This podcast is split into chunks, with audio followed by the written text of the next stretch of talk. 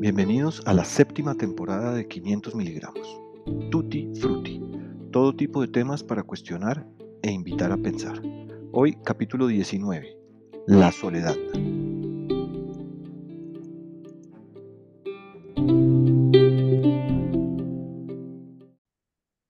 Buenas, buenas.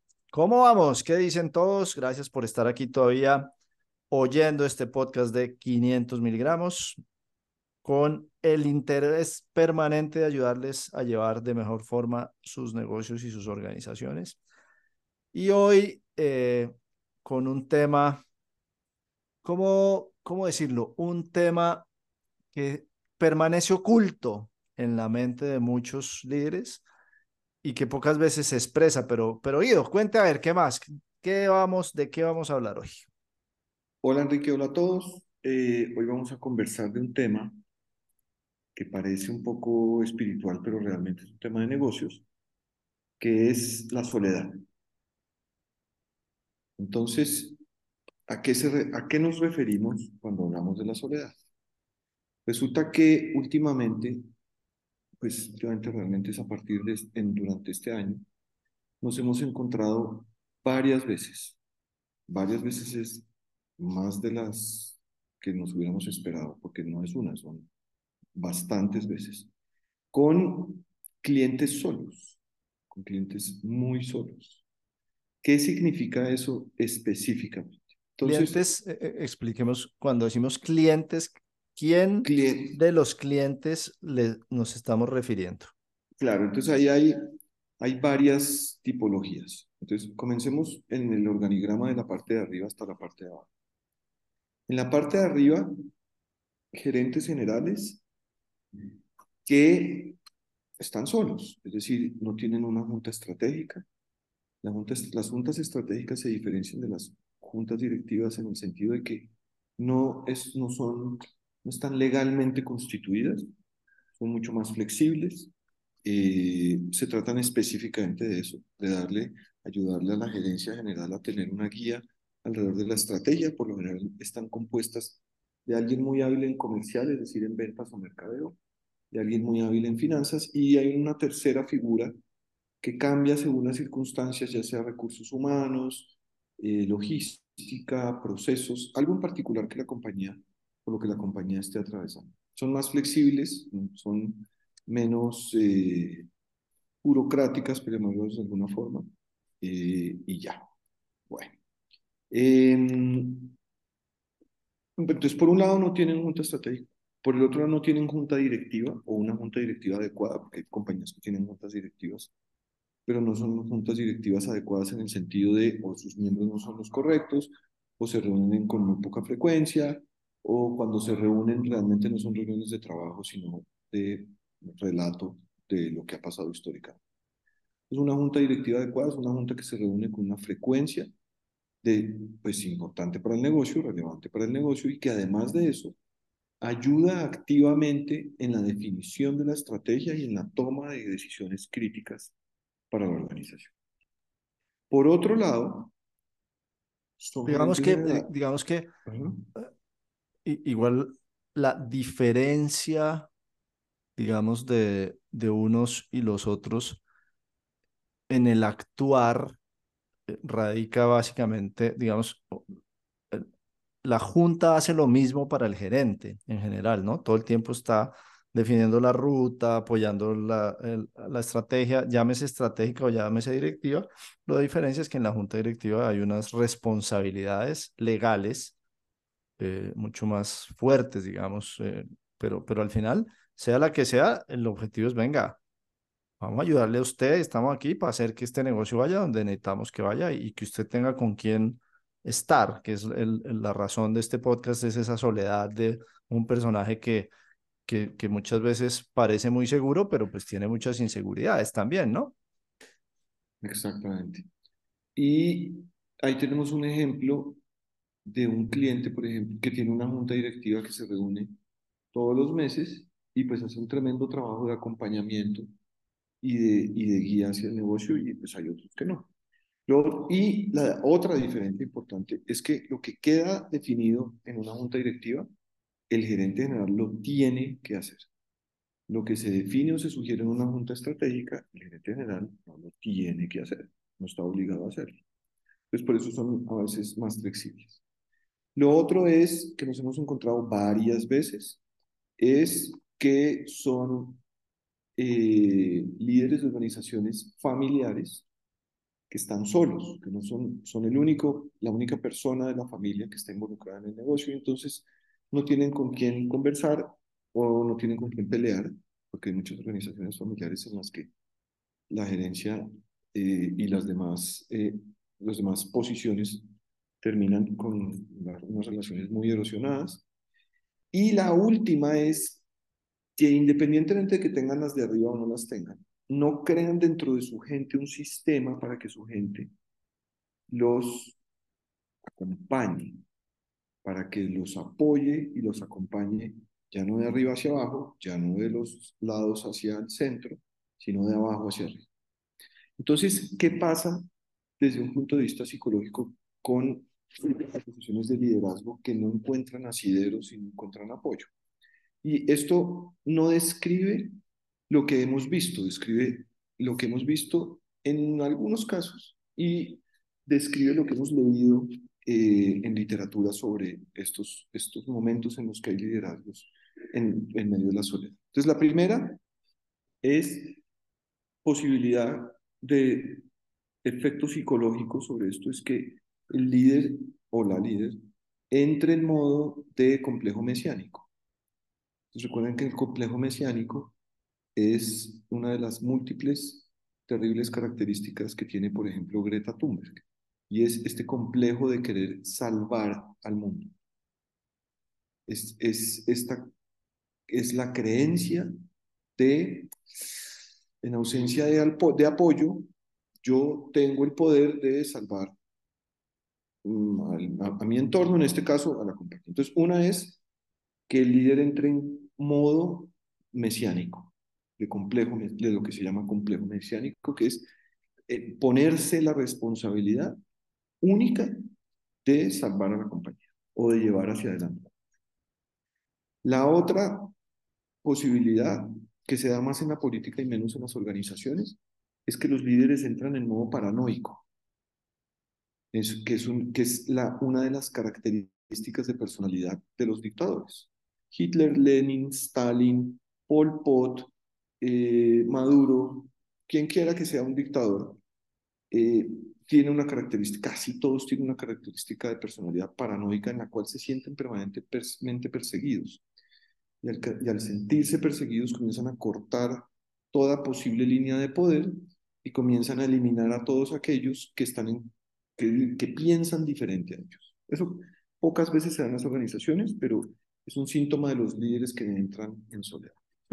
Una cosa que podría suceder, mejor dicho. Es al final. Es al final de lo, que hay que estar atento, pues.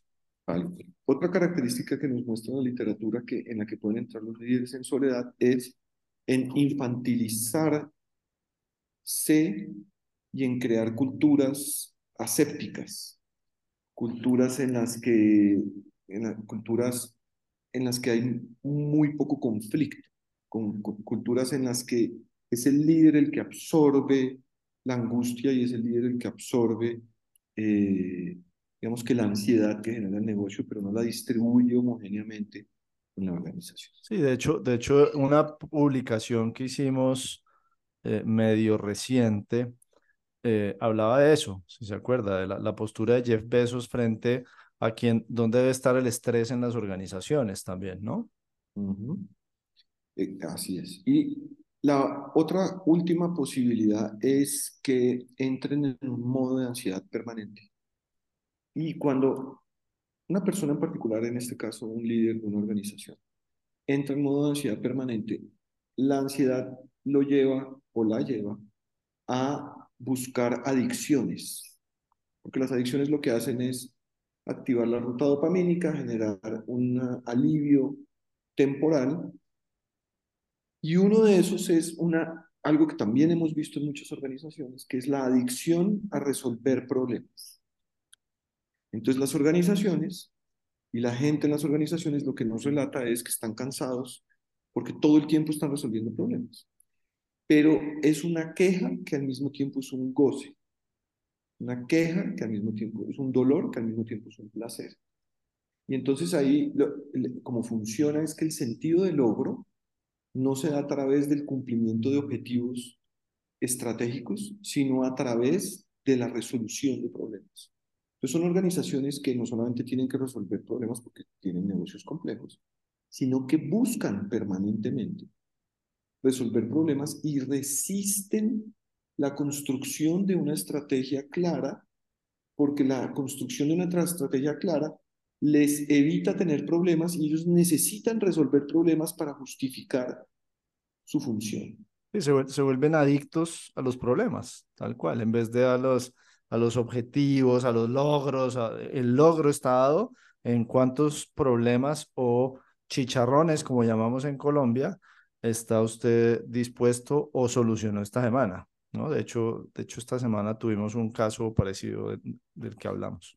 Entonces, pues, ¿cómo funciona? Pues, ¿cómo funciona? Pues es, hay que armar juntas, hay que darle voz a los equipos, hay que conversar con otros gerentes generales y sobre todo hay que cambiar preconcepciones y definiciones, porque como somos esclavos de lo que definimos, la definición de liderazgo, la definición de ser capaz, la definición de responsabilidad. ¿Qué significa como líder?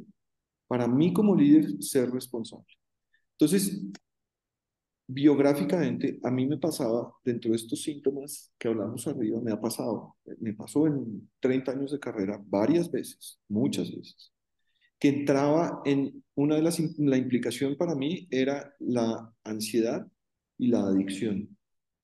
Y la adicción particularmente era en exactamente eso, en el estado permanente de movimiento y de resolución de problemas. Entonces lo que hacía con mis equipos era que terminaba llevándolos a un estado permanente de vibración y de movimiento, resolviendo problemas o buscando cómo resolver problemas. Y eso lo que terminaba, en lo, a lo que llevaba a mis equipos era a lo que lleva un, corazón infartado. El corazón infartado no necesariamente quiere decir que se para. Quiere decir que en vez de bombear armónicamente, lo que hace es que está en un movimiento que no genera el flujo de sangre. Eh, entonces hay que tener mucha atención porque en, ese momento, en esos momentos mi definición de responsabilidad era equivocada. Era yo tengo que resolver los problemas y las situaciones complejas. Claro, claro. Y el liderazgo, ¿no? También eh, termina pasando así también. Es correcto. De hecho, ya que usted está hablando anecdóticamente, eh, a, mí también alguna vez me contrataron en una organización para, en una vicepresidencia. Y quien me contrató no fue el presidente local, pues esta es una conversación no con el presidente local, sino con el presidente regional. Em, y yo siempre pregunto, venga, ¿cuál es, cuál es la expectativa que tienen y, y, y qué es importante que, que necesitan particularmente de mí.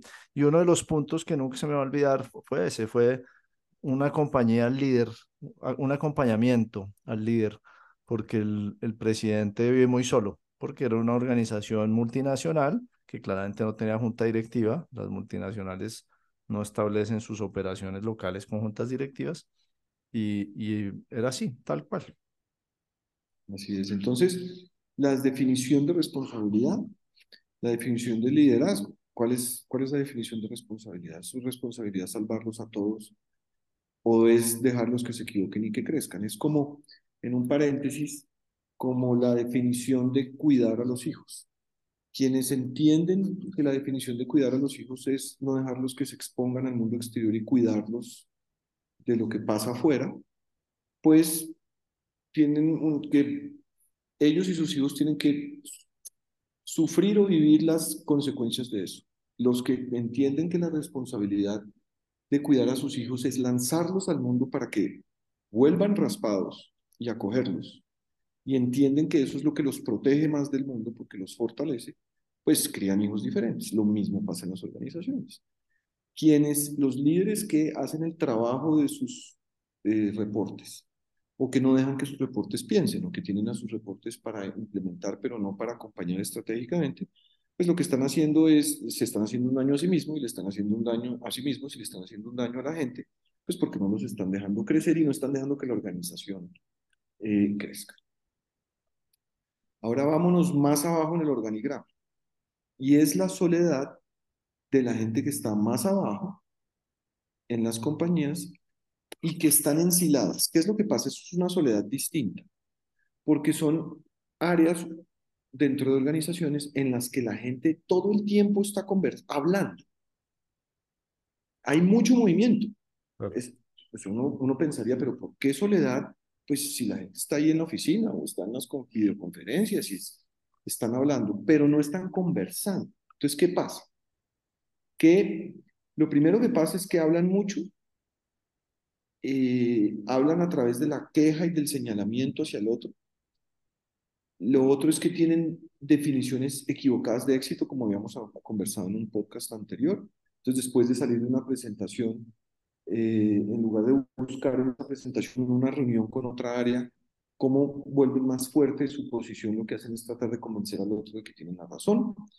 Entonces hay ruido, mucho ruido, pero hay soledad, porque hablan entre las áreas, entre ellos se hablan en un área, pero no hablan con otras áreas no hay realmente una interlocución y una conversación. Entonces, no hay silencio, que es diferente, pero hay soledad. Eh, y lo hemos notado en, en, estas organizaciones que no se enriquecen las áreas, pues porque la responsabilidad de mercado es la de mercadeo, la de logística es la de logística, la de finanzas es la de finanzas, pero no se cruzan entre ellos y no conversan y no construyen con otras áreas. Entonces terminan solos como islas, terminan ensilados no colaborando con el resto de la organización. Sí, es, esa es una soledad, llamémoslo un poquito menos explícita, ¿no? Como tácita, es una soledad, de hecho es una soledad difícil de identificar. Es correcto.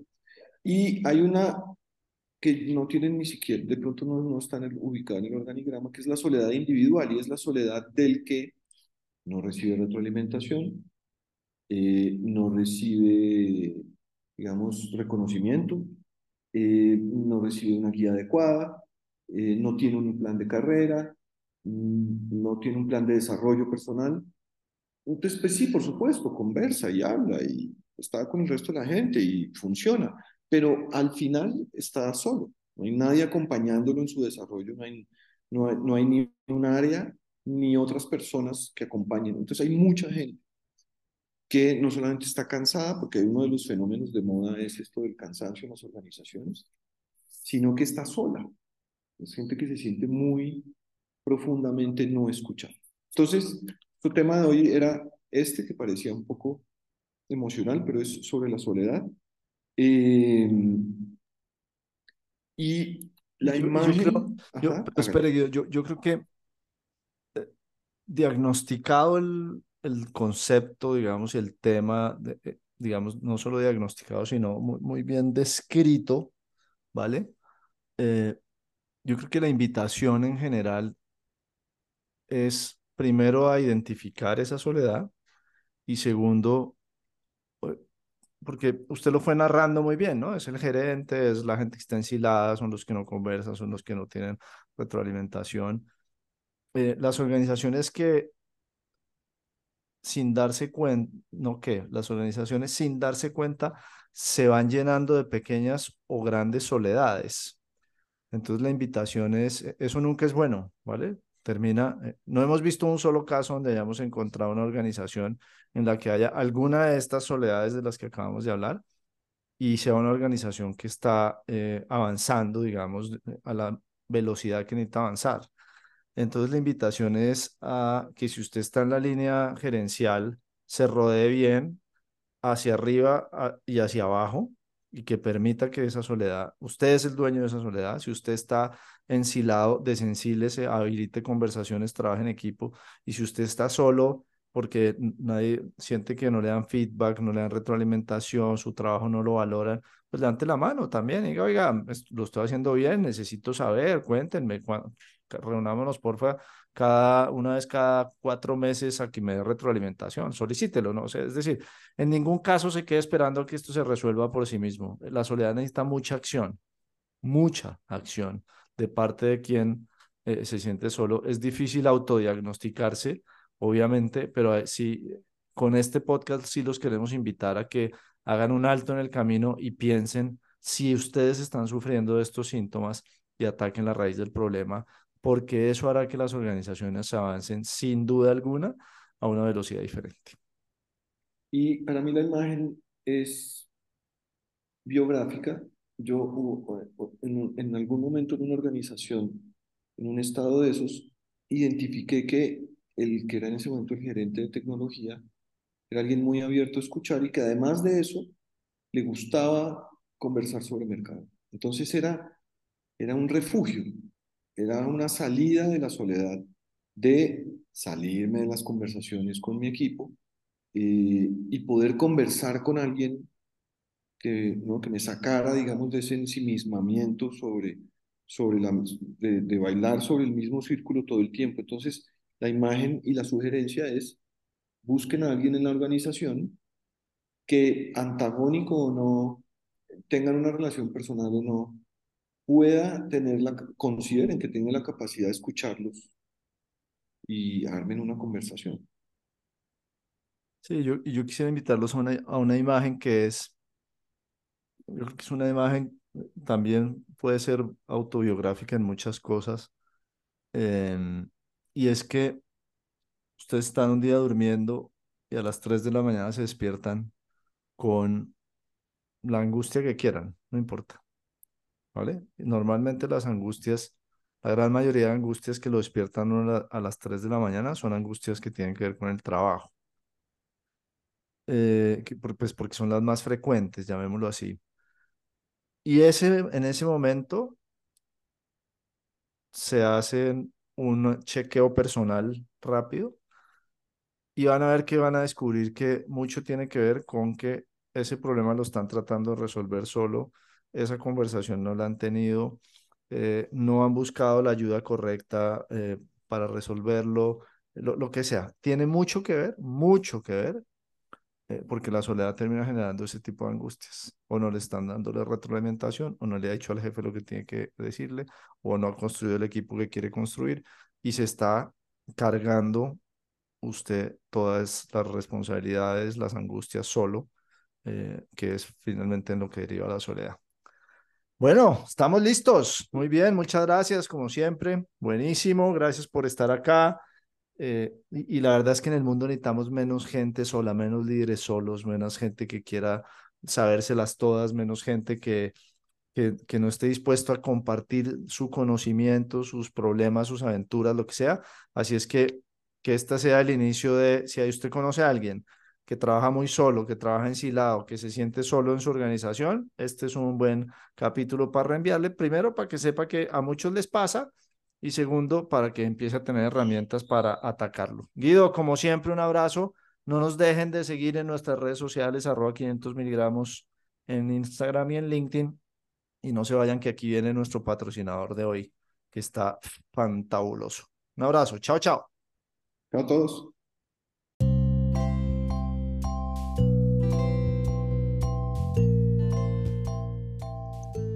Este capítulo de 500 miligramos es posible gracias al apoyo de las encuestas de satisfacción. ¿Cómo estuvo tu interacción con la operadora del banco? ¿Cómo estuvo tu vuelo? ¿Qué opinas de nuestro servicio de audio respuesta? ¿Cómo fue tu experiencia en nuestra página web? Todas preguntas muy importantes. Importante también que te manden varios mensajes. Tienen mucho que hacer, así que es preferible que te recuerden varias veces que tu opinión es muy importante para ellos. Además, van a hacer todo lo posible para escucharte de verdad y cambiar los procesos de su compañía. Las encuestas de satisfacción, respóndelas. Si no, ¿cómo hacen las compañías para agregarte cada vez más valor?